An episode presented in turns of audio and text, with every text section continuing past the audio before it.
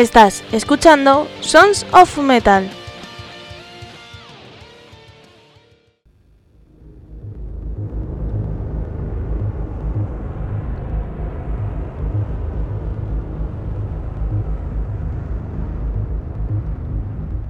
Hola, hola gentecilla, soy Almo de Andrés y esto es Sons of Metal.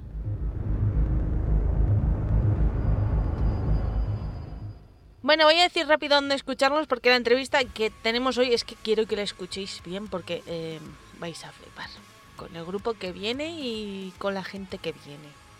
Bueno, personas, porque hay que diferenciar entre gente y personas. Y vienen personas. Eh, ya sabéis que sonamos todos los días de lunes a domingo en sonsonmetal.es, en nuestra web. Los viernes estamos en, en templariaradio.com, en Uruguay a las 9 de la noche. Y una vez al mes, pues estamos en Rea Magazine hablando de bandas murcianas, ¿eh?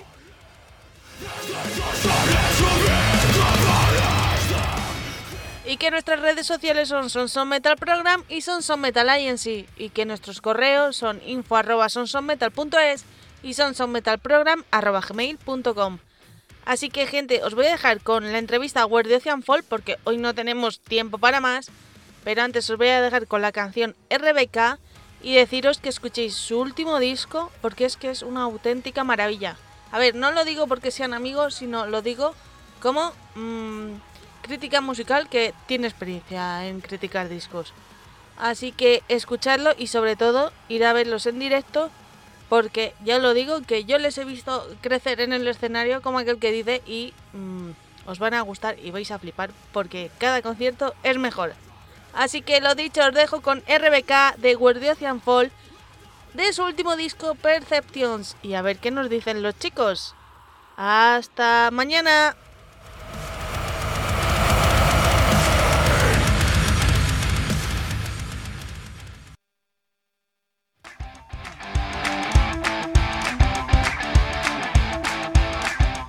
El armario de mi Maire consigue ropa vintage, chaquetas, pantalones, camisetas, todo lo que estás buscando, ella lo tiene. Apunta a su Instagram arroba mimaire.vintage. Ya sabes, busca y encuentra.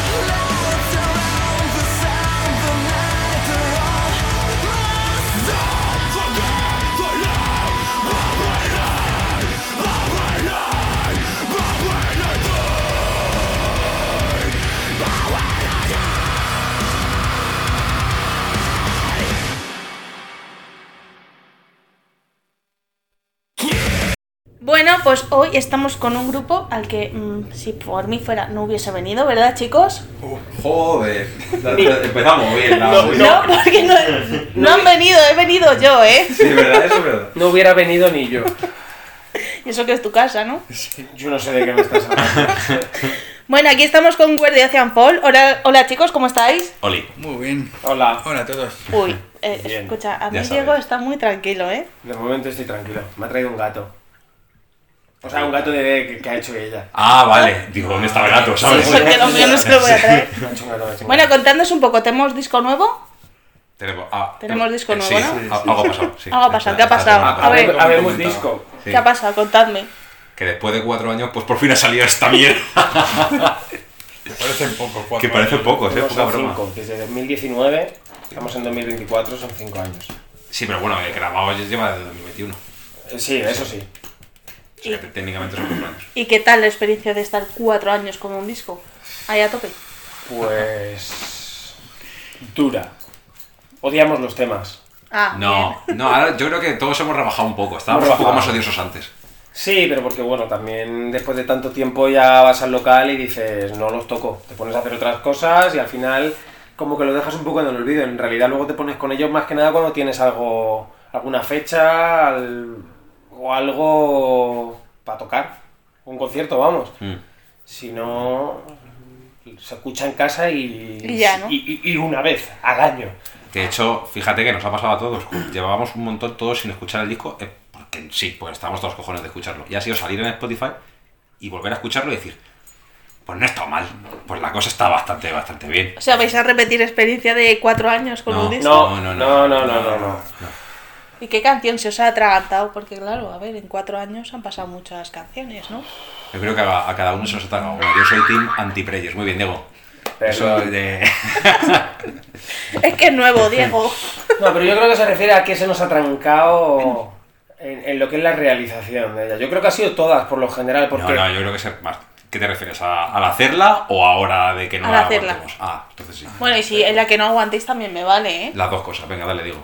A ver, el- hacerla trancarse, yo creo que han ido todas un poco a la par. Alguna más que otra nos ha dado algún dolor de cabeza, pero cosas que se han solve- solventado prácticamente poniéndote con otra y volviendo a, a la semana, en el que de repente alguien ha visto la luz. Pero... Yo diría bueno. el solo de Incircles. Sí, vale, Sí, sí. dos años. Juan tiene razón. Sí. El solo de Incircles. Sí, Han sido dos años. Hay 40 So- Solo solos. para eso. Sí, pero porque es que somos muy pijos el otro que toca y yo. Y... El otro que toca. Llámalo por su nombre, cabrón. Sí, el hombre este, ¿cómo se llama? Rafa.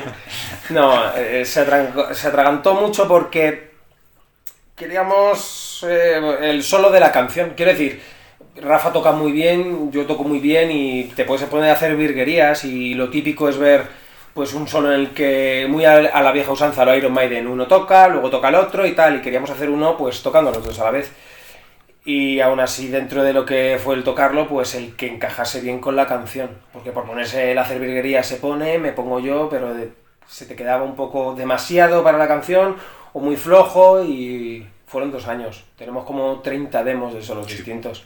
Oye, pues mira, tenéis para otro disco, ¿no? Solos, solo el solos. Sol- solo el solo. Puedes sacar un disco y Solos, ponerlo en la sí. Gasolinera. se llama. Alon. Prueba uno, prueba dos. Luego grabando, a mí se me atragantó un poco Apocalypse. No, sí, fue Apocalypse que se me atragantó un poco el final. Pero tampoco fue una cosa de un par de horitas, descansas un rato y vuelves a... O sea, no has pasado dos años, ¿no? No, no, no. De hecho, lo que es el esqueleto de los temas, el otro día, fíjate, me salió la, la demo de Gasoline, la primera. Y ha cambiado, el tema ha cambiado como completamente. Pero el esqueleto es como muy el mismo. Cambió un poco el final, cambió un poco el medio y tal, pero luego verdad que cantaba Carlos en aquel momento. Poca broma, ¿eh? No, y las primeras demos cantaba yo. También, también. O sea, flipas. Mm. Pero no sé, a Iván se le atraganta muy poco el estudio. Yo creo que más fueron las guitarras, porque también lo grabamos de una manera distinta. Normalmente tú sueles grabar una L y una R, la izquierda y la derecha. Y como bueno, las guitarras que usamos tienen una configuración concreta, pues queríamos grabar dos por un lado y dos por otro por, para conseguir distinta, distinta pegada. Entonces, tener que grabar prácticamente dos líneas idénticas por cada oído fue muy duro. Y también porque se hizo en, en un momento en el que me acuerdo que yo, yo estaba todavía en casa de mis padres, eh, Rafa tenía vacaciones, Tú, Juan, también. Yo curraba. Ah, Juan curraba, yo curraba y mientras yo me tiraba de 7 de la mañana teletrabajando a 3 de la tarde, ellos dos grababan bajo y Rafa se ponía un poco con las guitarras y luego Juan empezaba a currar por la tarde, yo dejaba de trabajar, me ponía con Rafa hasta las 3 de la mañana, cuando ya él acababa se unía, a las 3 me iba a dormir, a las 6 me levantaba y así en bucle durante una semana. Una Y- semana en un zulo. ¿Y queréis seguir casa. siendo músicos o...? Eh, me lo he replanteado. Al menos nos salieron gratis grabar las guitarras en mi casa, pero ya llegó a un punto que era enfermizo, porque sobre todo por parte de Rafa, en el que se ponía a revisar las ondas y yo le dije, tío, hay una cosa que se llama ser humano y no puedes eh, eh, intentar darle a, a la púa o tal de una misma manera y hubo problemas con eso. Luego también el proceso de eh, cuando ya la mezcla la hacía Dan desde Reino Unido, contactar con él era prácticamente era semanal. Le decías una cosa, te pasaba otra. De, de- de por sí nos enviaba cosas muy buenas, pero las pijadas también las queríamos un poco a nuestro modo. Y costaba un poco, y eso también lo retrasó. También él fue padre, tuvo dos, tres semanas que De estuvo paternidad, parado de sí. paternidad. Pensaba que iba a decir, tuvo dos o tres hijos. Hombre, no, no, no, no. Y pues eso fue todo. Porque luego en realidad las voces, yo es que las voces me lo perdí. Lo grabaron David y Bruno No fue rápido, ¿eh? No y tardaron fu- fueron mucho. rápido. Yo creo Sí. que lo, lo grabaron una semana. En realidad, iban dos días. Sí, bueno, pero pero haber sido más. De hecho, Sí. lo que lo que yo me, me jode un poco del disco es que yo me tenía que ir a currar afuera a Italia y lo grabé tres días antes de irme. Entonces, bueno, no, perdón, lo grabamos la semana anterior, pero justo nuestro productor de aquel entonces pilló COVID. Y la semana que teníamos de nos sentamos, miramos, regrabamos, la perdimos y yo me tuve que ir. Entonces dijimos, nada, tiramos con esto que nos vale. Luego, bueno, igual algunas cosas no valían y había que, hubo que retocar. Pero Magia. Sí, sí, sí. Ya Hubo que está. hacer un poco Eso de. hubo que hacer magia. Sí. Y luego eso, Juan, Rafa y yo en una semana, y yo creo que esto también en 3-4 días. Lo que pasa es que, bueno, no es solo grabar y para afuera, tienes que revisar, tienes que cuantizar, hacer que todo esté en el tiempo, eso Producir lleva también. mucho, claro, producir. Porque claro, los temas, grabas los instrumentos, pero es que hay mucho por detrás, hay mucha orquestación, muchos arreglos, mm, muchos plugins, mucho todo, y tienes que hacer que, que encaje. También luego Jimmy, que grabó tardó un poco en darnos las pistas, los temas los íbamos mandando de dos en dos, de tres en tres, dejamos la suya para el final, revisión, Jimmy, ¿qué opinas de esto? ¿Te gusta? ¿No te va? Esto más así, y al final, Claro, y a todo esto le sumamos el cambio de formación. Bueno, claro, pues eso ya venía intrínseco al final. Ya. O sea, el proceso de grabación entramos ya con la formación ya estable. Y luego, justo hablando de, de Dan, hay términos en la música que son como muy. cosas, ¿vale? Queremos que suene más poposo, más grande. Tiene que ir con un poco menos de intensidad, tiene que ir con un poco como más mágico. ¿Cómo interpretas tú eso? Tienes que decirle a, a esa persona, de alguna manera, en inglés, cómo quieres que suene. De hecho, por ejemplo, pasó con el blast beat de, del final de Perceptions, que sonaba como muy bruto y queríamos en plan de no, que tenga un poco más de dinámica. Eh, las guitarras las queríamos más afiladas. ¿Cómo le explicas tú a una persona que quieres una guitarra más afilada? ah, porque aquí dices, quiero más punch en la guitarra, y te puede entender mucha gente, pero ¿Y allí? le dices a un tío de Reino Unido, Claro. más punch, y te dice, ¿qué? Entonces eso fue complejo. Pero no, el cambio de formación estaba más que asentada. De hecho, funcionábamos de puta madre Sí. ya en ese año que llevábamos ensayando. Yo creo que no había casi ni ideas vocales eh, antes de que entrase David. Había alguna idea de algún tema, no de todos. Había una eh, Rubik, o sea, eh, eh, Arby Gay se, se llegó a tocar antes del COVID dos veces, pero luego se con David no teníamos ni cambió entera, pero porque tampoco teníamos las demos grabadas, o sea, lo que hacía Carlos era una idea base que había, Gasoline todavía no se había tocado, había una idea por ahí flotando que David la cogió, la cambió por completo y le dio su rollo y pues todo eso cambió, pero prácticamente él se metió de lleno con casi el disco al 70%. Ya con él y con Bruno también hay que ver cómo cuajaban ellos dos, cómo hacían las cosas y llevarlo un poco por, por el terreno que solemos tocar nosotros. Y de este, de Aptitude, que fue vuestro primer disco que salió en el 18, Nueve. 19. Pero, ahora que han pasado 5 o 6 años? ¿Cómo habéis visto vosotros que habéis crecido? A ver, yo creo que hemos crecido exponencialmente. Todos. O sea, cada vez que nos encontramos un muro es como que a cabezazos. ¿Sabes? Sí, Y- lo de rodearlo no está. No, no. En esta banda no existe. Pero, bueno. pero también, también es un problema porque te exiges mucho y luego te das cuenta, y ahora mismo que ha salido el disco te das cuenta que menos es más. ¿Sabes? O sea, eh, muchas de las ideas salen de Rafa y de mí, de guitarra, que al fin y al cabo es, te sientas, tienes la manera de hacer baterías digitales y te puedes poner. Y siempre se nos va, porque siempre dices, joder, toco, quiero sacar cosas jugosas, ¿qué tal? Pero luego sacas el disco y te das cuenta de que lo que más está llamando la atención, o el tema que se está llevando casi toda la atención, es el que puede tocar alguien que con la guitarra no, no domina, ¿sabes? Que, que- que- que sabe tocar y que no hace falta gran conocimiento ni gran técnica para hacerlo. Entonces, ahora estamos en un punto de plantearnos en plan de por dónde tiramos, porque hemos visto que de lo que hay, lo que más está llamando la atención es lo más simple dentro del disco. Pero lo más burro. Es más burro, lo más puede ser la más burra, pero... No, no sé. También yo creo que ha venido un poco la evolución a raíz de que entraran David y, y Rafa. Tener a dos músicos que te suben el nivel de la banda, automáticamente si tienes un poquito de, de- de, vamos a decirlo, ambición, sí, o un poquito de que te, de que te mola lo que estás haciendo, tú te quieres poner al nivel de la otra persona o quedarte muy cerca para corresponder a lo que está tocando la otra persona. Entonces, Rafa vino con composiciones nuevas, por ejemplo, Gasoline de hecho era, era de, de una, de una ex banda suya la idea principal, luego la fuimos retocando tal, y es como, hostia, esto es, esto es muy heavy, esto es una cosa que, que no, es- no tiene nada que ver con Attitude. Y aún inconscientemente te esfuerzas a mejorar. De hecho, yo qué sé, eh, cuando es la primera vez que tocamos Apocalypse, que es un, son tempos muy raros, es un 8-8, 7-8, 8-8, 6-8, 7-8, 8-8. Y 4x4. Y, cuatro, y ya de repente 4x4. Y claro, me acuerdo los primeros ensayos que estábamos todos más perdidos que un pulpo en un garaje. ¿Pero ahora cuándo es? Y dice, Iván, son dos golpes más. Y yo, ¿cómo puede ser dos golpes más? Estoy contando ocho. Y... Pero al final, como que te acabas aclimatando y, y todo llega a su, a su término. Yo creo que todos hemos, hemos mejorado y lo sabes lo mejor de todo. David no tiene nada que ver el nivel que tenía cuando grabó el disco que el nivel que tiene ahora. Es una burrada. David ha pegado un salto del carajo. Y ya lo, si, sacamos música nueva en algún momento, que esperemos que sea pronto, ya veréis que es una pasada. Escucha, acabáis de sacar el disco y ya queréis sacar más canciones. Bueno, es que ya hay más canciones. Ya hay ¿Hay más más canciones? O sea que tengo que continuar con el programa, Es que ¿no? te podría sacar, te podría sacar otro disco en, Mañana, ¿no? mañana.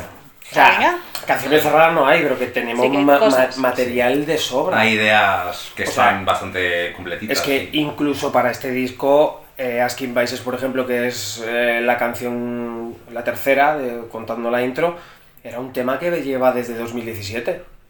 O sea, y ese no entra en Attitude. No entró en Attitude porque no sé No por tenía qué. que entrar en No, Attitude. creo que no tenía que entrar. También en Attitude teníamos ocho canciones, nueve canciones me parece, y dijimos, bueno, lo poco gusta, lo mucho cansa, vamos a darle espacio, no sabíamos qué iba a pasar, se fue modificando mucho, pero esa idea lleva muchísimo, muchísimo tiempo. Hay que saber cuándo Se sacarla. nota que la más clásica de todas. Sí. Es la que estaba, nosotros mismos lo decimos, que viene a lo mejor un poco más influenciada por el metalcore de los 2000, por Aselai Dying o Ghostbun Red, Sí. en cuanto a velocidades, ¿sabes? El resto de canciones son más llevaderas, tienen más como swag, llamamos nosotros, pero Asking por ejemplo, es corre que te pillo. Y se nota mucho, sobre todo cuando tocamos en directo, que es como que el- la peña ya viene calentita del primer tema y siempre suele ser el segundo y ya es como que disparas lo, lo que no tenías que haber disparado. O ¿A sea, que sí? que a vuestros conciertos no voy a ir ya, ¿no? Porque si la Te gente puedes se- poner al lado de mesa de sonido, pero nada. Vale, vale. Yo estaré a salvo, ¿sabes? Bueno, a ver, yo os tengo que decir una cosa, ya, porque yo me considero amiga y de un disco a otro he visto una evolución que yo os deseo toda la suerte del mundo para que crezcáis y tengáis vuestro puesto en el mundo de la música y que no os quedéis. en-. No depende, no depende de nosotros, por desgracia. Ya, eso no es malo. La palabra suerte. Me Sí. encanta. Y dinero. Dinero. Sobre todo eso, ¿no? Sobre todo dinero, sí. Oye, ¿queréis que hablemos un poquito de los temas? Porque sí que en Instagram habéis estado hablando un poquito de los temas. qué significa cada tema. Uno cada uno. Venga. Juan, no me mires así, te ha tocado. A ver. ¿Qui- ¿Quieres empezar tú? Habla, habla de la que tú quieras, ¿no? No hace falta, no, no. A Pero ¿sabes, ¿sabes cuál va a tocar? No, no. Sí, no. Pandemic.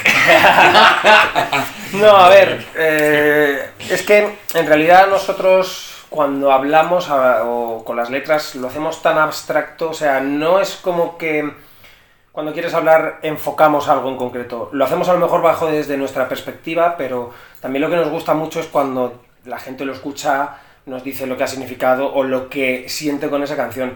Te puedo decir más o menos orientado en lo que mm, en lo que se nos hemos basado. Normalmente cuando hacemos los temas primero suele venir lo instrumental porque es al final de lo que base, pero yo, recuerdo que por ejemplo para Gasoline lo que eh, una de las ideas en los que dije me gustaría hablar de esto, aunque luego en realidad la letra si, si lo enfocas a mi idea tienes que echarle cabeza, pero va por otro lado dependiendo de quién la lea.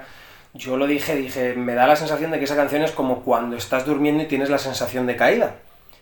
Tienes la sensación de caída que cuando te vas a chocar contra el suelo te despiertas. Y yo llegué al local, me acuerdo que se lo dije a David, le dije, tío, estaría guay hablar del tema de, de lo que sientes cuando estás durmiendo en ese instante en el que sientes que caes al vacío y cuando te vas a estrellar te despiertas.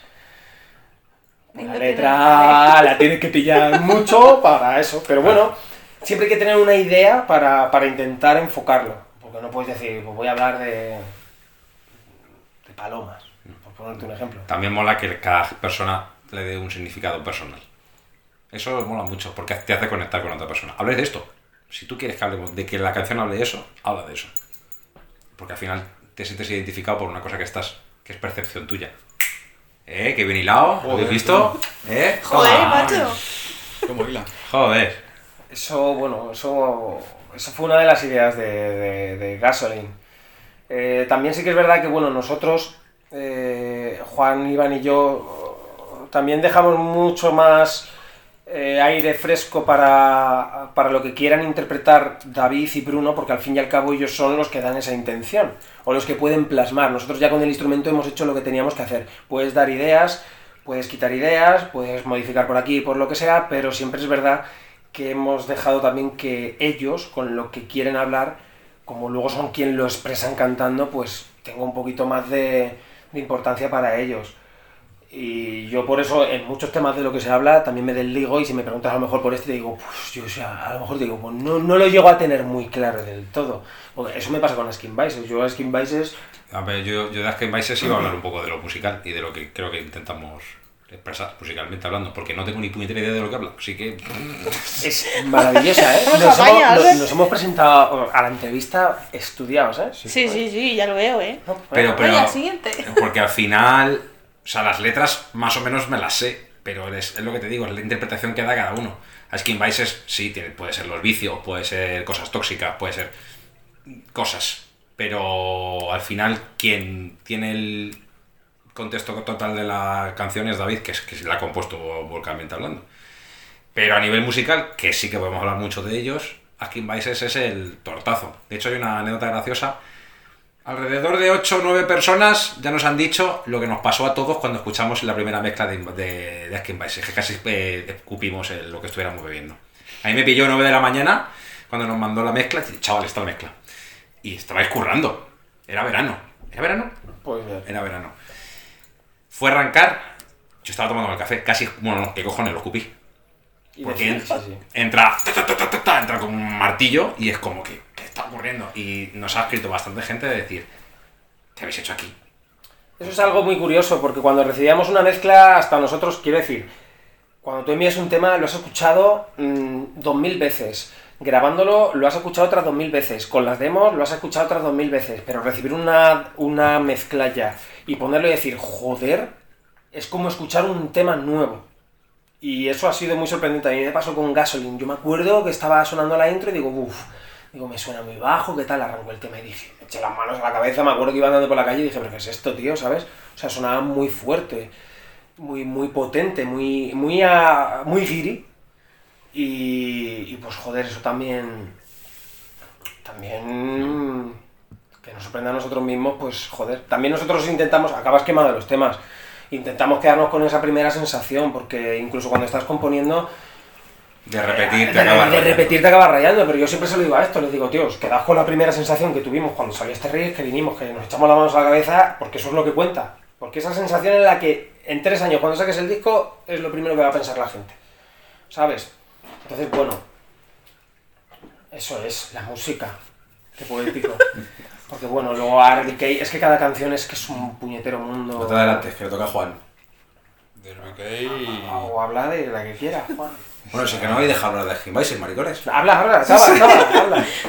Es que yo creo que Diego está No, no, sí, gasolina, ¿eh? Te has soltado, te has tomado el monster. No, es para comer. Ah, sí. Di que echaba de menos venir aquí al programa, ¿eh? Venir a mi casa al programa. ¿Qué tal un programa en tu casa? Pues mira, fácil, cómodo y seguro. Que nada, pues eso, aquí en Vice es lo que hemos dicho un poco antes. Un tema un poco más clásico, un poco. De hecho, joder, eh, lo mandamos en el press kit y todo el mundo ha dicho, pues tenéis toda la razón del punto. Que viene un poco de las raíces de pues Diego, que escuchaba mucho thrash antes, Metallica, tal. Juan igual, Slipknot, Leches, yo que vengo también del metal más clásico. Y está un poco impreso ahí dentro de lo que es el, core, que podría ser a Silent Dying. Y un estribillo muy melódico para lo que es el tema que es bastante. Y con un puente muy melódico también. Sí, y tenemos ahí una bajada al final del tema, también que eso lo, lo puso Bruno, Sí. y que decíamos, no queda ni de coña. Y luego de repente lo tocamos y dijimos, ah, fíjate, pues igual esto engancha mejor de lo que tal. Jugamos mucho con las dinámicas, nos gusta hacer así. Todo lo que sube tiene que bajar y viceversa. Y justo bajar ahí antes del breakdown, mega cierto, porque el breakdown después te pega más, más duro. Eso es un poco Skin Vices, yo creo, el resumen. Te toca hablar de, de Ruby. Majo. Ruby, yo Bueno, no tengo ni idea. A mí háblame de Perceptions. Habla de Perception. Bueno, bueno, bueno. habla, bueno. habla de Perception. Perception, hombre. Que esa fue un dolor de cabeza. Porque fue uno de los primeros temas que sacó, digo, principalmente con un riff, llamémoslo básico, pero que se ha convertido en el tema más escuchado del disco. Por ejemplo. No nos lo explicamos. No lo sé, mucha gente nos escribe con esa canción como... Yo creo que también es un poco por la libertad que le dejamos a las voces. O sea, yo soy muy pijo con las voces. Pero yo recuerdo en esa canción que dije, normalmente suelo tener ideas claras, o de por dónde ir, o que partes aquí uno, aquí otro, qué tal, pero en esa canción yo recuerdo decirle a David, a lo que te salga de las narices, tío. O sea, prueba. Ve probando cosas que no sean habituales, qué tal.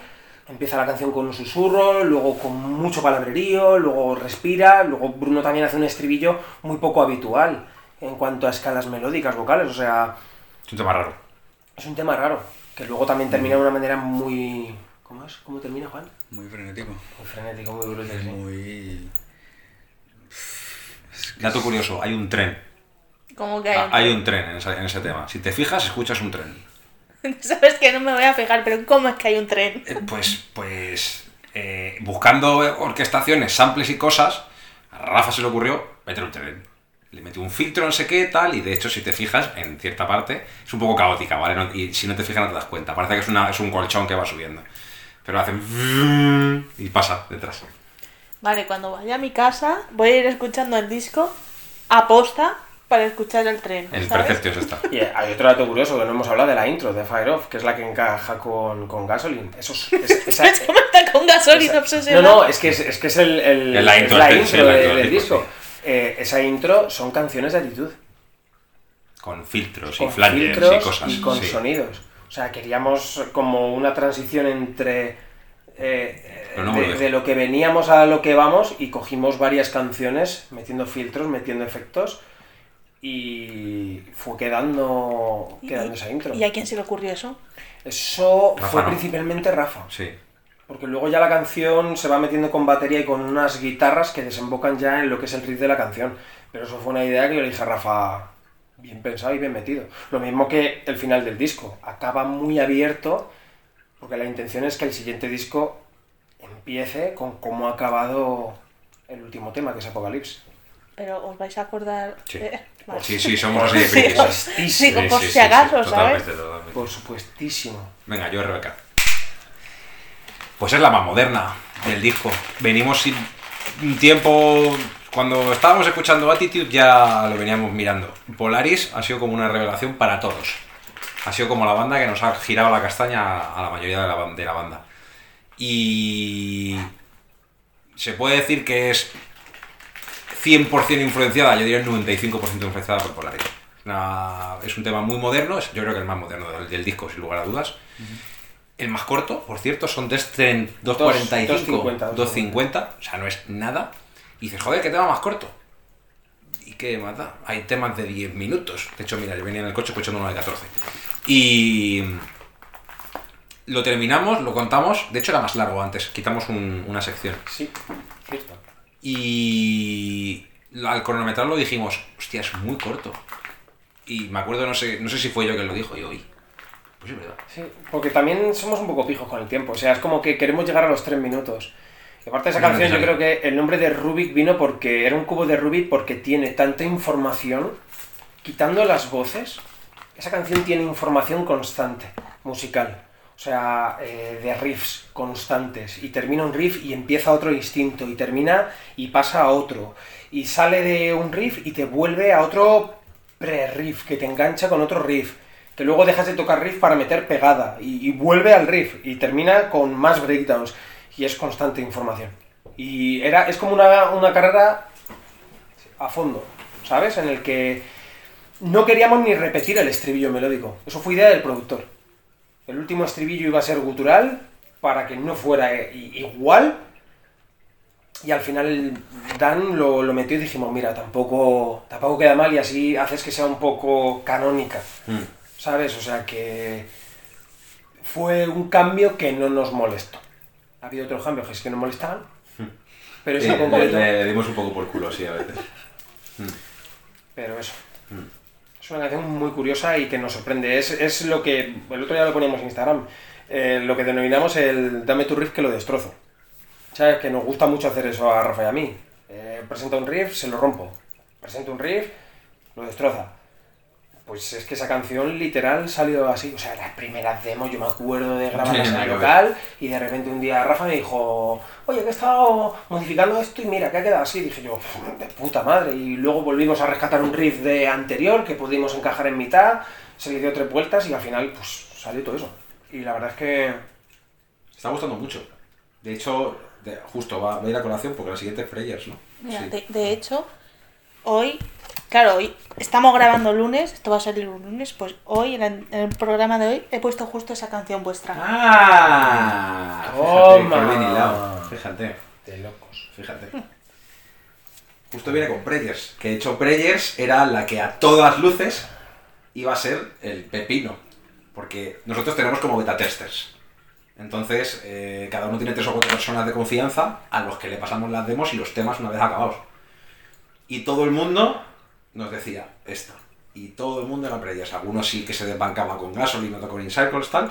Pero la mayoría de la gente que escuchaba lo- el- las demos o las, las mezclas antes de ser masterizadas, todos eran Preyers. Y por algún casual, no es la más escuchada. Ah, pero porque bueno, eso... ahí Bueno, algoritmos y cosas. Entran Sí, pero- otros factores, porque Sí. no hemos soltado ni un duro en promocionar nada. Queremos que se mueva solo, ver hasta dónde llegue y demás. Ha subido, va subiendo, la canción se va escuchando cada vez más.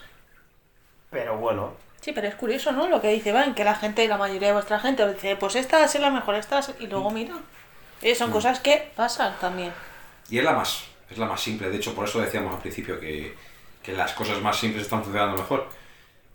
Yo la llamo la pan sin sal. Yo soy el team anti-preyers, ¿vale? No la aguanto.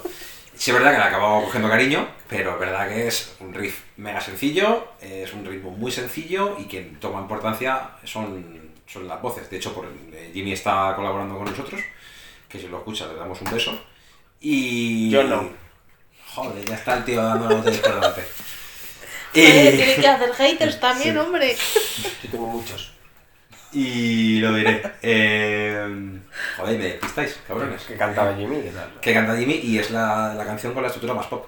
A, B, A, B, B, A. Ya está. Bueno, C, A, perdón. Que metemos el, Ah, el breakdown. Iván, Iván dice que es simple porque no toca la guitarra, porque si tocase la guitarra, simple es su madre también. Pero con besos a la madre Iván. Estamos, repi- estamos repitiendo Sí, lo no, mismo sí, todo el rato. Sí, eso sí, eso. Rubik. Y bueno, pues mira, eh, al final yo la, la he acabado cogiendo cariño. De hecho, a raíz del, a raíz del breakdown, fíjate. que yo, yo digo la cara de poner limones. Si pones cara de, de comer limones, es que la cosa Es está buena, bien. ¿no? Sí. que la cara de o sea, la, la cara de comer limones es Perceptions.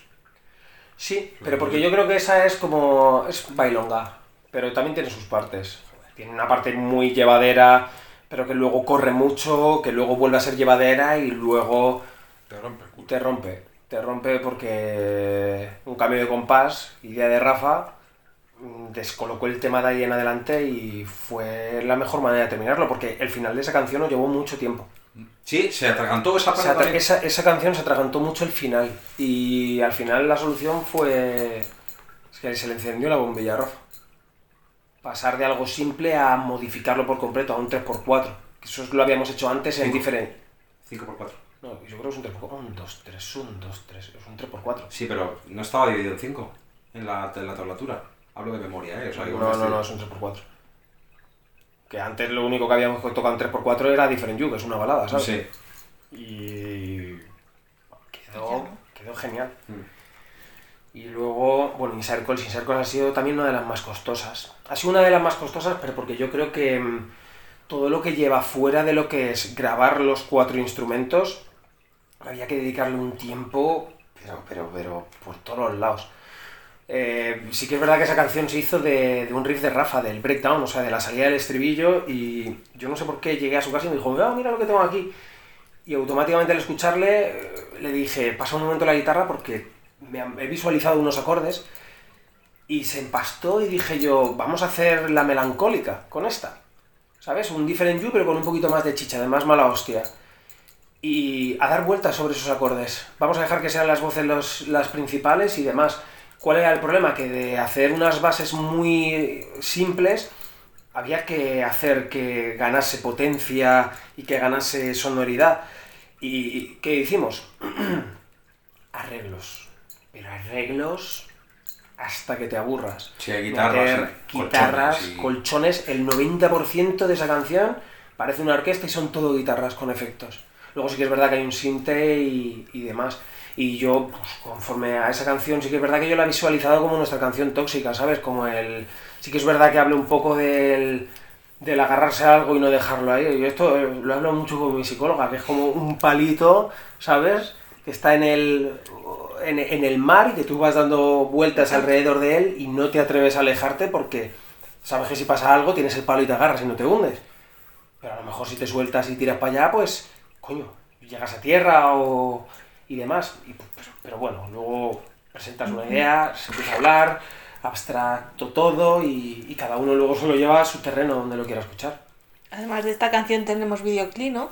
Sí, Claro que tuvisteis la suerte que se, vi- se vio antes de que se escuchó en el disco. Pero esa fue otra Calamity Oceans, ¿eh? sí, Sí, porque la idea primordial era que Inside Call saliera después de la salida del disco, no antes. Pero ¿Y como siempre, nos pasan cosas. La desgracia ataca. Y la idea es que, no voy a decir el tema, tú, tú lo has escuchado antes de que empezáramos a grabar, de cuál va a ser el siguiente, pero yo no lo voy a decir. Pero era que saliera primero ese tema y luego sacar Calls mejor producido. ¿Qué pasó? que por distintas cosas no pudimos quedar entre todos para hacer justamente lo que queríamos hacer en ese tema y fue una de se nos ha desconchado toda la idea. Todo fatal. ¿Qué hacemos? Estábamos hablando por Discord, me acuerdo, y dijo, chavales, vamos por Inside Calls. Ya está. No, tío, no sé qué, tal. Me acuerdo que tú además estabas como muy reticente. Y yo, tío, como no lo hagamos, el disco no sale hasta marzo. O sea, no, o sea ya está, dice, joder, venga, va. Y hablamos con, con Javi, con Bragado, le presentamos un poco la idea que tuvimos y a él se le encendió la bombilla. y Es más, "Mira, se, chavales. se- se ofendió porque dijo, ¿cómo me ponéis a gasolina antes que esto? Sí, sí, es verdad. Y dice, tío, ya que estamos, vamos a meterle cine, ¿no? Y mm, también allí pasaron muchas cosas. Buscar localización. Al final fuimos al polo de Diego. Eh, busca actriz. Empezamos a buscar. Apareció una amiga de David Levy. Eh, Todo corriendo. todo esto fue en cosa de dos semanas. O sea, lo cerramos todo como. Ya. Eh, ¿Cuándo puedes, Javi? No puedo ningún fin de semana, pero si es un domingo, puedo irme a las 8 de la mañana para allá. En el polo de Diego con un frío que Menos me mal que está cerca. Está una horita y media, ¿no? No, no, Obviamente, hora. eh. Sí. Alquilamos la casa rural todo el fin de semana, ya pues echamos allí el fin de. eh, estos se fueron el viernes, yo llegué el sábado y empezamos a grabar el domingo.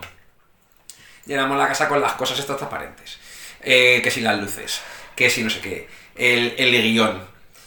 mientras unos estaban grabando, estábamos Diego y yo con la actriz y con Javi, otros se fueron al otro set donde grabamos el, el tal y de repente recibimos una llamada, porque el videoclip iba a ser completamente diferente.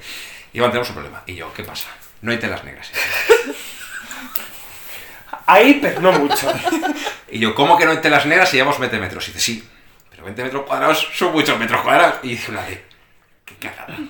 Bueno, va, ya está, haced lo que podáis. Y claro, le hablamos con Javi, Javi con una cara de, cabrones, me habéis dicho que tenéis mucha tela negra. Y yo ya, pero hemos contado es mucha tela. Pero hay que cubrir techo, pared, pared y suelo. Llegamos después de grabar todo este, pobrecita Levi, que casi se pilla una pulmonía del frío que hacía. Eh, llegamos a donde estábamos para el set de, de playback y se queda así Javi mirando en plan de, válgame, si es que no hay espacio para grabar nada. De hecho, si te fijas, son todos primeros planos. Y ha sacado petróleo, también hay que decirlo. ¿eh? A coste de nuestra salud mental, porque el dolor de cabeza con esas luces durante 8 horas fueron maravillosos. No era la idea tampoco, la idea era hacer otra cosa. Pero si queríamos darle la intención que queríamos darle, había que comer estrobo por un tubo. De ahí la- el aviso del principio, porque es verdad que si te fijas un poco, nuestras partes son un poco estrambóticas. ¿Qué ha pasado? Que al final acabamos de hacer 40.000 visitas en el vídeo. Que no está mal. ¿En cuánto tiempo? Desde lo sacamos cuando, el 13 de diciembre. El 13 de diciembre verano. se quedó estancado como en 10.000, pero a la salida del disco Claro, también ahí es normal, ¿no? Porque llega la Navidad, la gente no está atenta. O sea que no hay nada raro. mm, Oye, pues mira, no está mal, ¿no? está de puta madre. Nada, a ver el siguiente. ¿Qué liáis? ¿Sabes? No a ver cómo es, sino que liáis. Hay ideas. Va a ser más simple en O principio. sea, bueno, vuestras simplezas me las conozco, A ¿eh? lo mejor el que lo monte se acuerda de nuestra madre, pero bueno. Sí. ¿Y qué más queda? Apocalipsis. Apocalipsis. Es la, la ida de olla, te diría. En eso tiene mucha culpa Rafa. También porque a él se le ocurrió la idea principal del tema y fue una locura. Yo la primera vez que lo escuché me eché las manos a la cabeza y dije, vamos con esto para adelante. Queríamos hacer algo muy loco, también instrumentalmente es muy, muy, muy, muy distinto. Es muy progresivo el principio y también es como una frontera nueva que tocamos, también tanto para las guitarras como para el bajo, porque toda la sección del principio tiene una técnica y que tienes que hacer las cosas que Juan, ¿cómo lo pasaste para grabarlo? Pues mal. Mal. Mal porque había que hacerlo Te bien. y- trataron mal, te dejaron sin comer, ¿no? Pues casi. Pues casi, y se lo merecía. Oye, pobre Juan. Pero luego desembocó bastante bien el tema. Yo no llego a estar completamente contento con él. Pero como una toma de contacto a algo nuevo está bastante bien. Y sobre todo el saber que no nos quedamos ni en la velocidad ni en lo simple, sino que también pues que hemos intentado tocar a lo mejor algo un poco más progresivo, incluso tirando al gen, rollo Monuments. Y, Estaba pensando en Monuments, justo. Te iba a decir Veil of Maya, pero Veil of Maya es mucha tralla, es, es que es otro tipo de Es, es más es un tema muy monumental. Sí, es- yo creo que es una canción que a lo mejor la puede entender un poco más el que es músico. Si a alguien que no es músico le gusta, digo, chapo, porque te gusta, porque a lo mejor te gustan unos estilos de música un poco más saca, que se van fuera de, de lo normal. Pero el, yo si fuera músico y me encuentro un tema así, digo, hostia, esto tiene, tiene una elaboración muy, muy, muy, muy curiosa. Muy curiosa y muy bien pensada. Que luego en realidad no es que esté pensada, es que salen solo. O sea, te pones, tiras la, metes primera, segunda y ya dices, ala, adelante. Pero bueno, sí que es verdad que se nos queda el tema como que tenía que haber terminado de una manera más burra. Mucha gente nos lo dice en plan de coño, si pensaba que venía algo más. Pues a lo mejor, fíjate, a raíz de la gente que lo ha ido escuchando y nos ha ido diciendo eso, es como dejamos el tema tan abierto para empastar con otro y a lo mejor la primera canción del siguiente disco es un puñetazo en la nariz. De hecho, David quiere que en directo hagamos algo con el final.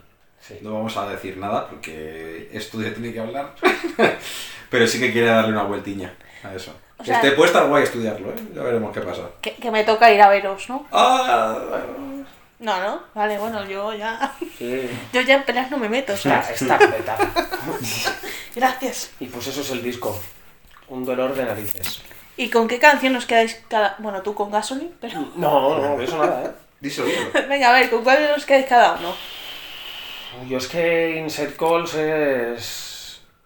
Es algo también que de lo que es el disco, tú escuchas el disco y llegas a ella y es la que se sale un poco del tiesto. Pero porque a lo mejor, yo qué sé, te das cuenta que con menos es más también. O te toca de diferente O te manera. toca de distinta manera. Sí.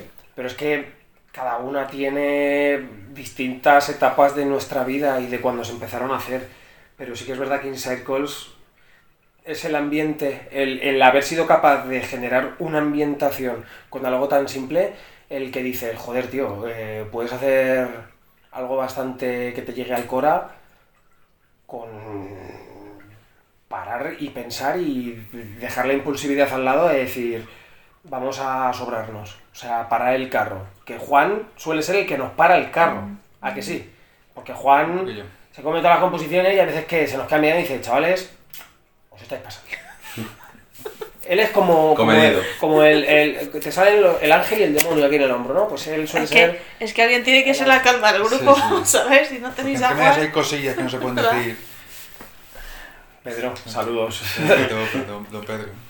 Ah, don Pedro. Pedro. Vale, vale, vale, sí, sí. ¿Y vosotros? Inside Calls también. Yo, Perception. ¡Hombre! ¡Ah, Juan! Joder. Eh, Nos ha sorprendido, ¿no? Que Juan es muy burro. ¿Sabes? Juan ha conseguido que me gusten cosas a mí que no... es verdad. Debe ser el más duro de la banda, con David, ¿eh? ¿Es la verdad? Es verdad, sí, sí, sí.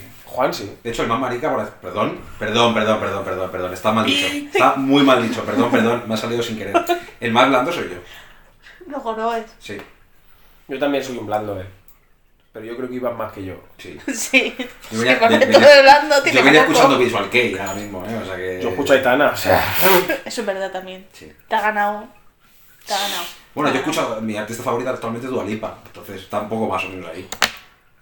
Reina grande, Lipa, me cago en la leche. Aitana, ¿no? Sí, Hashtag. ¿Queréis que pongamos un hashtag cuando ponga la Por favor. descripción? Que lo vean porque. Vale, yo puedo poner mi grupo favorito también. Sí. Vale. ¿Cuál es tu grupo favorito? La oreja de Gogh. A tomar, pues. Eh, son muy majos. Yo curro con ellos, son más majos que, la- que las pesetas. Y suenan muy bien en directo, ¿eh? Poca broma. Pues muy buenos músicos. tengo que ir a verlos. Te va a molar mucho el show. Vale, Está yo te hago caso, ¿eh? ¿Y por qué elegís ocho canciones? Volviendo así a la entrevista, ¿sabes? Porque claro, Actitud Porque tiene Yo nueve, sí sé, yo sí sé responder. pues responde. A ver, antes de... mm, Tú cuando haces música también tienes que valorar lo que escuchas porque tú eres también público, ¿sabes? Y te pones a pensarlo y dices, una banda que no conoce a nadie o que conoce muy poca gente, te saca 15 canciones y cuando vas por la quinta o por la sexta ya dices, he escuchado todo lo que tenía que escuchar. Quiero decir, a nosotros, por ejemplo, nos viene Paraguay Drive, nos saca un disco, Polaris, Osborne Red, que nos gusta y te va a sacar un tema, o sea, un disco de 10 canciones y te vas a escuchar desde el primero hasta el último y vas a terminar y te lo vas a volver a escuchar. Pero tú normalmente estás escuchando Spotify ahora, que es con radar de novedades y con todo, te gusta una canción, te llama la atención, vas y a lo mejor vas a en qué álbum está. Y a mí me ha pasado de escuchar esos álbumes y de empezar por la primera y a partir de la cuarta ya empiezas a bajar el- la atención. Te puedes encontrar sorpresas o no. Entonces, yo creo que menos es más. ¿Sabes? Son ocho canciones que en realidad son 25 minutos, que no es mucho, pero que dentro de cada una te puedes encontrar algo que puede hacer que no canse al que escuche. De hecho, no es LP, es EP, porque no llega a los 40 minutos. Claro. O sea, ¿es un disco? Sí, pero es, no tiene la longitud de. Entonces yo creo que menos puede darte más, ¿sabes? Porque por meter canciones podríamos haber metido más, sí. Pero ¿para qué? Si yo creo que con las ocho canciones que hay hem- hemos hecho que cada una gana su atención. Que otra manera de sacarlo hubiera sido mediante singles Todos singles. y luego coges y los metes en uno y dices, aquí tengo el disco. ¿Sabes? Eh, Son ocho canciones, pues saco siete singles y con el ocho meto todas en un pack. Entonces todas esas canciones vuelven a alimentarse y la gente escucha la última. Pero como, como te has sacado una nueva, pues vuelves a escuchar todas. Entonces yo creo que hay que tener cuidado también con el número de canciones. Lo tienes que tener muy claro, o salvo que estés con un sello discográfico que te diga 10 canciones, 12 canciones. Pero si no, dices, es que se van a perder muchas por el paso. Y ahora mismo, tal y como están, y los eventos que organizas, das un show, no puedes tocar 10 canciones. Hay veces que nosotros con estos 8, dices, llegamos justos. 30 minutos. Exacto. Porque la media de tocar son 30 minutos. Que te vas a 40, 45, 50, tengo el disco anterior. Siempre hemos rescatado canciones, las que más hemos visto que han funcionado. Una de ellas es Different You, que es la balada, y otra es Conformón, que fue el último single que sacamos. Ya ha dicho la Selly del concierto. No he dicho nada. ya, hemos- ya las hemos tocado, no pasa nada. Entonces, A ver. Entonces eh, hay que jugar con un baremo del tiempo que tú tienes. Porque ahora mismo, pues, está así el mercado. Y vas a tocar y te tienes que comer esos 30 minutos o incluso menos. Y si vosotros ahora mismo no formaseis parte de Guardia Fall y no hubieseis hecho el disco y tal, ¿qué pensaríais del disco? Es complicado, ¿eh? Contesta tú, Juan. Yo voy a pensar. Complicado. Porque ahora mismo vengo resabido del disco, entonces ahora mismo no puede ser objetivo. A mí me hubiera gustado. Es muy difícil responder. Yo habría saltado Preyers, seguro. Seguro, vamos, sí. ¿Qué es esto? Estoy, Fuera. tú eres anti-Preyers total. Y de hecho, Perceptions, hasta igual también la voy a saltar. Yo Perceptions estoy casi seguro que también. Y manda cojones. Porque encima... Sí, yo luego bien que los Bray me... bien que Sí, me no, a ver, Bray. de hecho en los, en los ensayos yo me pongo como así. Como un No, perro, y que en, los dos, tres bolos que hemos dado, sí que es verdad que también nos hemos dado cuenta de que con esa canción es una canción que en directo funciona de la hostia. Es, es increíble, la peña se vuelve loca. No Y tiene ningún sentido. no, no sé, no sabemos por qué, pero tú te das cuenta, o sea, estás arriba tocando y ves, hay gente en unos temas que se quedan más mirándote en plan de joder, ¿qué están haciendo? Hay otros que se están pegando y, y con esa canción es como que no sabemos qué pasa. Y la, ¿a cuántas veces hemos tocado esa Dos. canción? Dos veces. Las dos veces fueron como, hostias, ¿Sabes? También, ya, eso es, sin sacar el disco. Y también que en directo suena muy distinto. O sea, si- el disco suena bien, en directo es que es otra cosa. Ya no sé si es por la energía también que desprendemos nosotros o qué es, pero porque también somos unos culo inquietos y no, no paramos. Yo a Juan una vez casi le rompo la cara con la guitarra y esas cosas. De hecho, en el, en el último bolo pasó que yo creo que es la primera vez que nos hacen crowdsurfing En Circles. en, en Incircles. Y además yo estaba así como ladeado porque tocamos como Carver y ellos tenían en su set puesto todo tal y, y su batería estaba en el medio y los invitados estábamos en la izquierda. Y yo veo que viene gente. Y además en tu, es un tema más tranquilo al principio tal y yo estoy viendo la, intento tener contacto aunque estén todos de espaldas. De hecho Diego se gira mucho. Juan un poco menos y Rafa está allí, así que no... Se no importa, ¿no?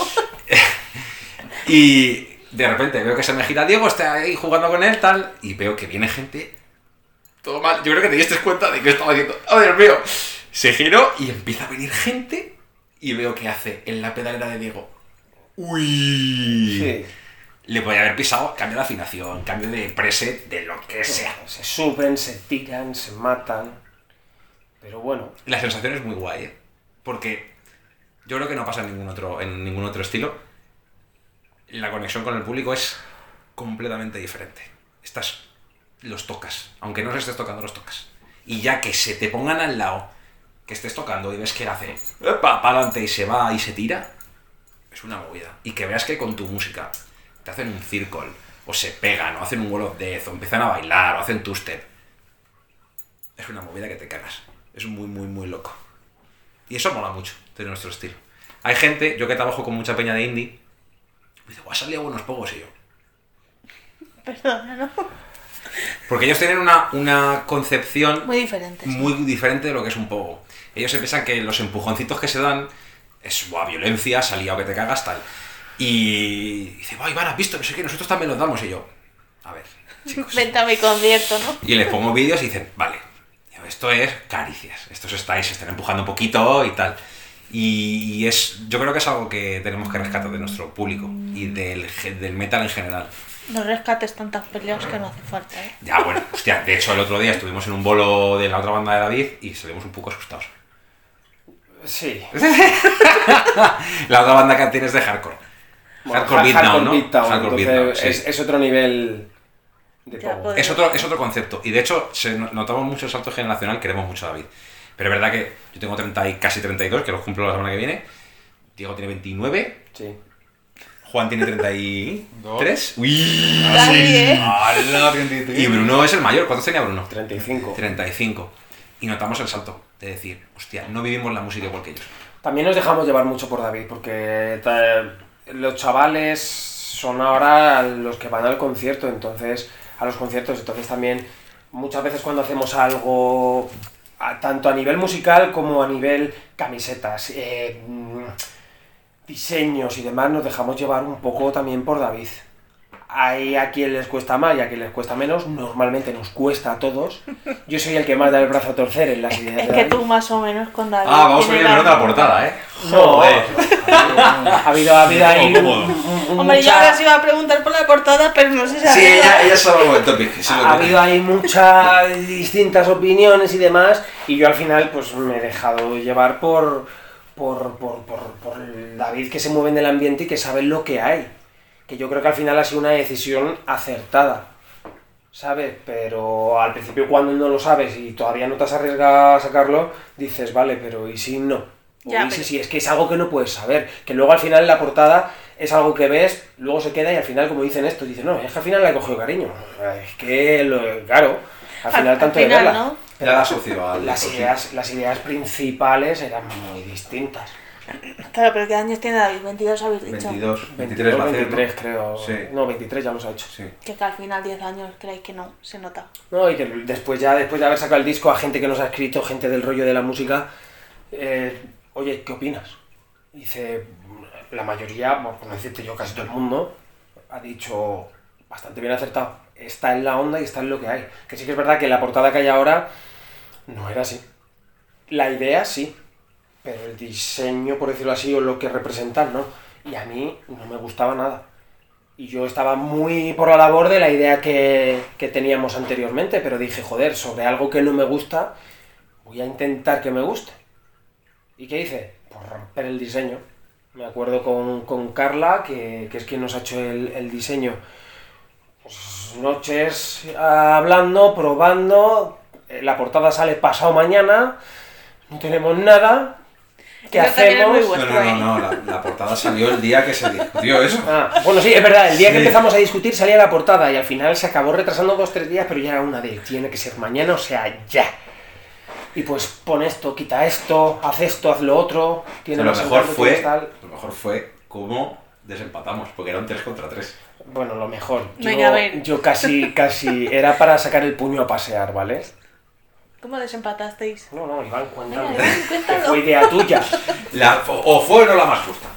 Sí, Bueno, fue la más justa, pero también para darnos un capón, ¿sabes? Y decir... ¿qué haces? Ah, perdón. Ah, Pero se bueno. bajó en el baño, que tiene que ir a diccionar. No, que estás tirando las piernas, que ya tiene nada. No, y Pan decidió sacar su moneda de la suerte y... Y A ya está, ¿no? Es verdad que es, creo que la primera vez en la historia de la banda, son muchos años ya, ¿eh? que, hace, que hay un empate. Somos pares. Es normal que se dé un empate. Nunca se ha dado. Ha habido un 4-2, un 5-1, pero nunca un 3 Es contra que, 3. es que esto era un 4-2. Y al final fue un empate porque yo me empeñé en que algo que no me gustase, me gustase. Y les jodí las cuentas a todos. Claro.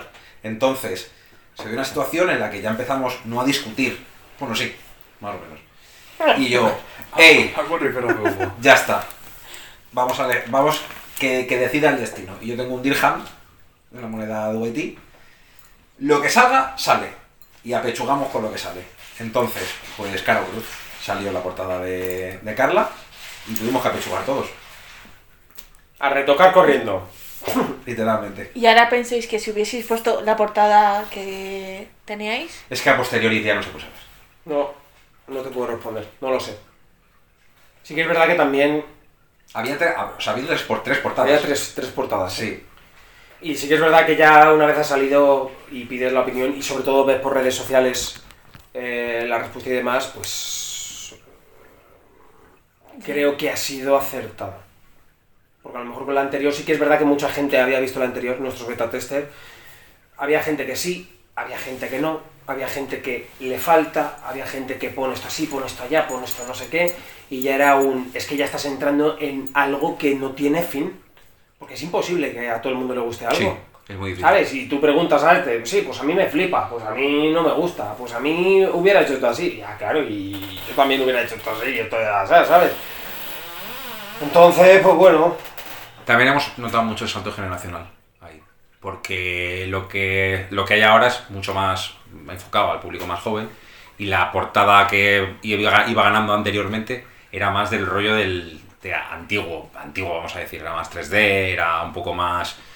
Arch Enemy, era un poco más. más generación de los 30, ¿no? Sí, sí, Sí. efectivamente. Sí, Sí, sí. No, sí, sí, sí. Es así. entonces bueno, pues al final lo que hicimos también mucho fue abrir Spotify Y mirar cosas. y mirar cosas, pero mirar de horas. Una banda, pero y no de bandas conocidas, porque tú te vas a Architects y te encuentras un astronauta en una iglesia. Pero es que son Architects, o te encuentras una portada blanca con, con el nombre escrito. Y ya está.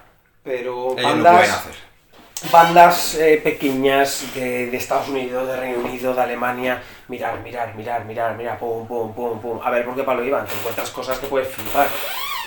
Pero bueno, habíamos visto algo del rollo por el que ha salido la portada, que como hablábamos con Carla y David, que es un poco a lo mejor formato CD de los 90, 2000, y que Juan le decía mucho, dices que se parece a un puñetero CD, a un CD de, de físico. Y dijimos, es que a lo mejor como las modas y todo es cíclico, ¿sabes? Los pantalones de campana se llevaban hace 30 años, ahora se vuelven a ver o no, o se ven en este estilo, pues con la música y con todo lo visual Pues es igual. igual. Entonces, pues parece, y la sensación que nos da es que lo que está llamando la atención es otra vez volver como 20 años atrás y tirar de ahí para adelante. Porque se había perdido todo eso y ahora es como que vuelve a salir. Oye, y ya mm, para ir cerrando, ¿tenemos algún concierto cerrado que se pueda decir? Si no se puede decir, no lo digáis. Hay uno, dos, tres, cuatro, cinco, seis, ocho.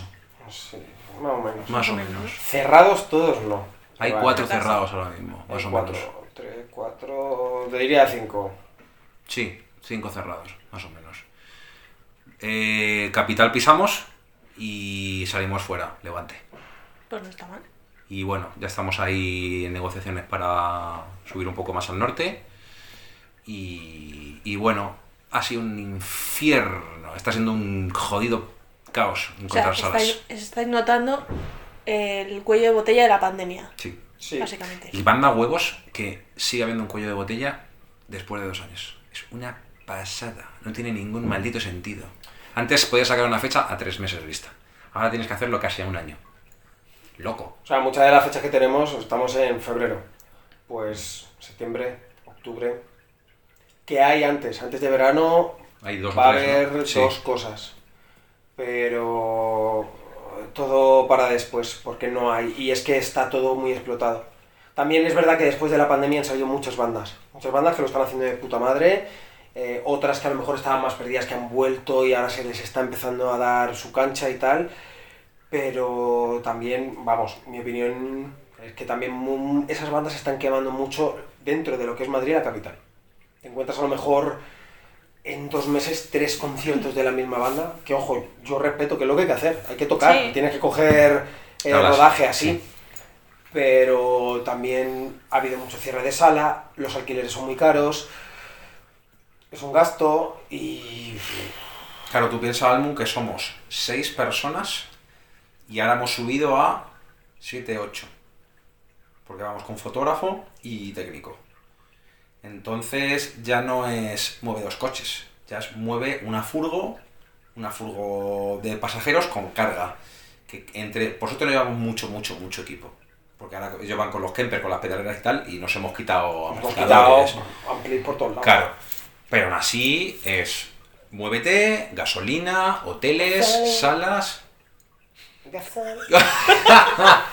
Si estás obsesionado con la canción, Joder. si dice que no, pero es tu favorita. No, no, es, es un gasto lo que hicimos. Y todo para no perder. Y ya volvemos al debate de el- no hay público de metal, porque todo el público que hay son bandas. Y es una putada. Eso lo hablaba yo el otro día con Rabia Pérez. Dice, es que el metal es música para músicos. Con lo cual no mueves nada. Y la cultura musical, ahora mismo, ya me meto en cabezas de once varas, pero es verdad que la generación que viene ahora, la cultura musical es totalmente distinta. Hay muy poca gente que escucha metal. Sí es verdad que se está como mezclando el trap con el metal, de este ahora el Jump Blue, de este y no sé qué. Y como que hay una generación, que es la generación de David Justo, que escucha tanto trap como rave electrónica y tal, y metal. Es una cosa muy Hardcore electrónico duro, duro, duro, duro. Y esto. Y viví todo en un mismo. Yo, yo flipo. O sea, quiero decir, a mí también me gusta mucho la electrónica, me gusta mucho el pop, me gusta todo. Pero que estos chavales... Vienen fuerte. Se le va, se, el- les funciona el coco de otra manera. Es una cosa muy extraña. O sea, esto en el buen sentido. En el buen sentido, sí, sí. Porque antes estaban las, las tribus urbanas, ¿no? Estaban los heavies del cole, los pijos del cole, y los bacalas y los raperos. Y es todo un conglomerado que se juntan todos, que no pasa nada, que todos, se llevan bien. todos. El otro día en el concierto de David, o sea, las intros, partes de canciones, te encuentras... eh, Cumbias. te encuentras cumbias. Cumbias, te encuentras trap, electrónica y, y terminan de tocar, te ponen una canción de rave y están todos de hostias. Que eso antes no pasaba. Está el término metal paco, al que le pones un grito y te dicen... "Eh, Eso no es hasta, metal, sí. Hasta ello, eso no es metal.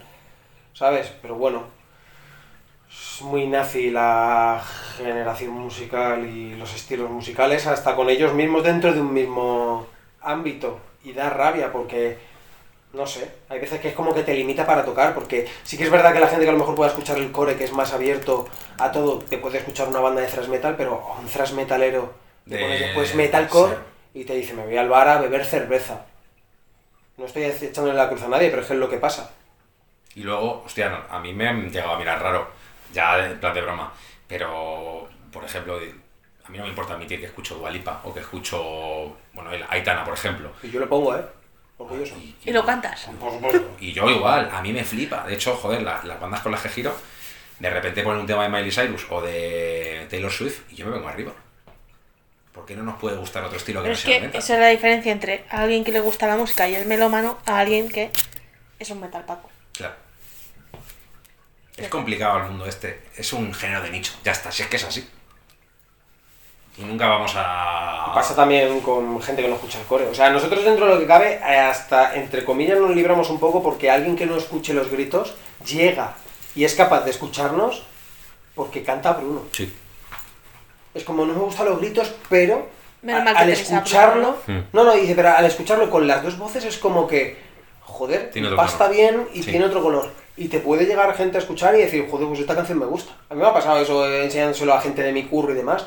No, no me gustan los gritos. Y dice, joder, pero es que luego canta y hace que el- vuelva a escucharla y que hasta el grito me, me sea productivo. Oye, mira, cosas curiosas y buenas, ¿no? Sí, sí.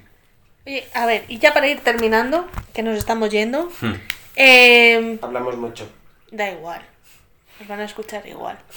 ¿No ves que yo no hablo? Pues una hora de entrevista, ¿eh? Si alguien ha aguantado hasta aquí, espera, enhorabuena. Una pregunta que estamos haciendo esta temporada es ¿cuál es el lugar del mundo más raro, curioso que os han escuchado? Venga, saca el Yo, móvil. ¿Cómo yo era? lo- yo lo tengo aquí, espérate. Okonomo- Okonomogok Okonomowok, en Wisconsin. en Wisconsin. Tenemos Pero- ahí 11 oyentes. Ese es el, el- el nombre de ciudad. Pero el más raro es que es Eh, Tailandia. No, Kazajistán. Kazajistán y Bangladesh. Y Bangladesh, algunos de estos hay, hay muy raros. Ostras, pues que vuestra música llegue a, a esta- hasta esos sitios, ¿no? Porque dices Wisconsin al final. Sí, bueno, es esta- de hecho lo- los máximos oyentes vienen de Estados Unidos. Pero en Kazajistán, en Bangladesh. Ni idea. Y ahora también estamos viendo por, por Twitter que nos hablan un montón de chinos. Japonés. Japo- bueno, lo sé, yo veo letras raras, tío, chinos, japoneses, gente de allí. ¿sabes? Bueno, ¿y qué tal se siente? Traducir post. Eso es lo que hay que hacer. Y luego hablan y tienen debates entre ellos sobre nosotros. Ah, este disco está bien, ma, es que el anterior se queda un poco más tal. Y tú lo lees y dices, mira, es que gracias. O sea, que, que, que guay, o sea, que es público, ¿sabes? Pero que.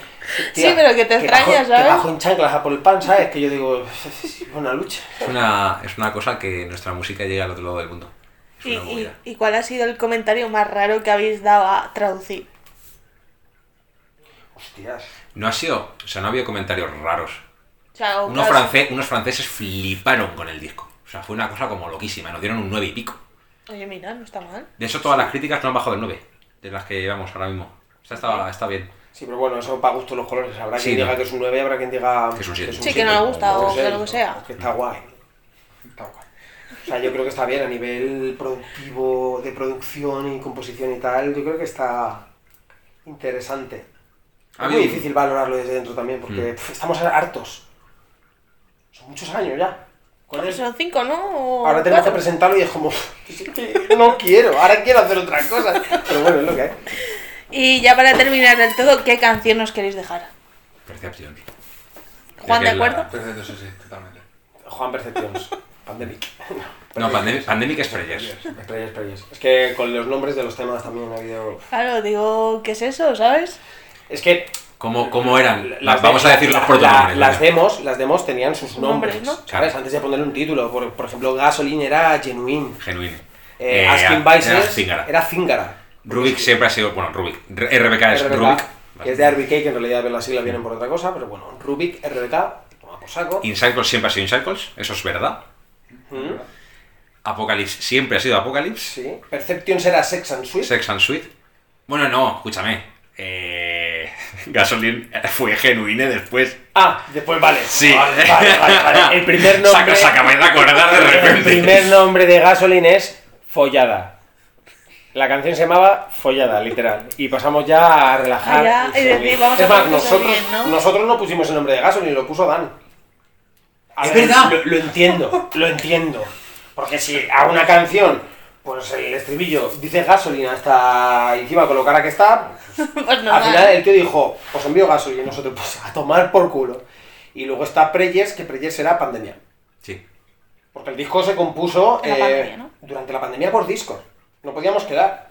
O sea, nos compramos guitarras de 7 cuerdas, este un bajo de 5 cuerdas, no habíamos tocado en la vida. Se compuso, fuimos al local a tocar los temas nuevos y parecía que llevábamos tocando los temas meses. O sea, eso sí que fue una movida de narices. Porque, quiero decir, tocas un tema, tienes que ajustar, tienes que tal, pero bueno, de tanto pasarnos las demos y de tanto hacer todo, fue llegar y con esas canciones terminamos de ensayar y dijimos, ¿qué coño acaba de Excepto pasar? Apocalypse, tío?". que llegó después. Apocalypse llegó después, sí, pero con. La mayoría- todo la con mayoría- Perceptions, claro, sí. Players, que ya estaban ahí un poco en esto y no se habían tocado. Pues literal, me compré la guitarra de 7 cuerdas el 7 de marzo. El 13 nos encerraron. Es que no habíamos casi quedado. Creo que no llegamos a quedar. No íbamos a quedar. No, nos encerraron.